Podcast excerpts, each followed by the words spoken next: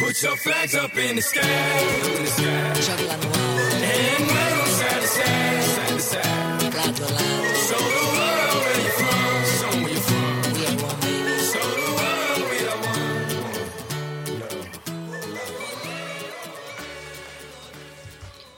看球者说电台的各位老朋友、新朋友们，早上好。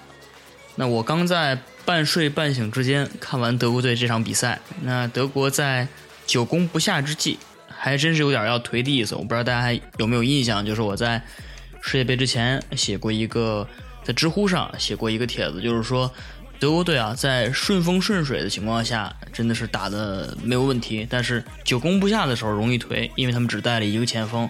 一个正印的中锋就是克罗泽，那这种比赛呢也是一个隐患，所以说我不知道赛后勒夫会不会好好训他们一顿，但是我至少觉得这场比赛已经足够让他们引起警惕了。那我们先来看一下今天凌晨的比赛结果。第一场比赛呢是零点的比赛，是德法国队二比零战胜尼日利亚队，最佳球员法国队的中场博格巴。尼日利亚在门将恩耶亚马的带领下展现了不错的防守素养，这个有点像昨天的墨西哥。到七十九分钟才终于因为失误功亏一篑，一方面赢得了世界的尊重，另一方面也显示了法国队不懈尝试，到底还是修成正果的宝贵价值。我们看到博格巴闪闪发光，他呀是法国队最有价值的宝藏，他踢球透着和年龄不相称的成熟。他的前程无限，也希望他自己能够很清楚这一点。另外一场比赛，今天早晨，德国队零比零战平阿尔及利亚，最后加时赛二比一赢得比赛。最佳球员是阿尔及利亚的后卫贝尔卡莱姆。和尼日利亚相比，另外一支来自非洲的球队阿尔及利亚，已经不只是赢得尊重的层面了，他们今天完全有机会赢。正值斋月，他们用宗教般的信念将德国队逼至绝境。你能看得出啊，他们每一个人是多么珍视这次世界杯的机会。德国队没能在开场给对手三板斧，反倒疲于应付，打乱了他们轻松心态不说，勒夫啊也迟迟拿不出战术对策。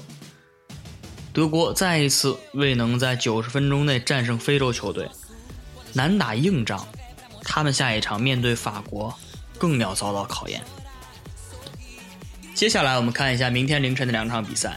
明天凌晨的第一场零点钟是在圣保罗，阿根廷对瑞士队。那阿根廷前锋阿圭罗已经因为重伤啊，这个本届世界杯已经报销了。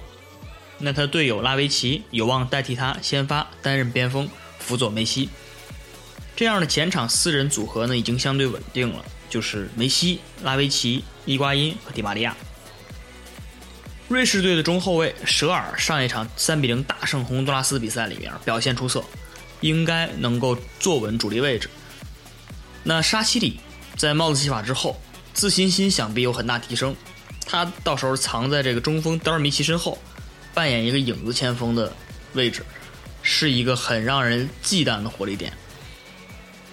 尽管瑞士素来以防守稳健出名，但是他们小组赛二比五输给法国队那场比赛，说明他们的防线已经不像曾经那样让人信赖。阿根廷呢，正好相反，他们是素来以攻击猛烈见长，但是小组赛三场比赛都是赢一个球，踉踉跄跄的，全靠梅西一个人超凡的表现。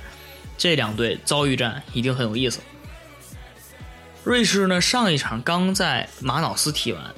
我们按此前的一些比赛经验来看，体力上应该会有很大消耗，所以说我看好阿根廷，呃，有望过关，但是呢，九十分钟之内很有可能拿不下比赛，呃，战平对手一比一。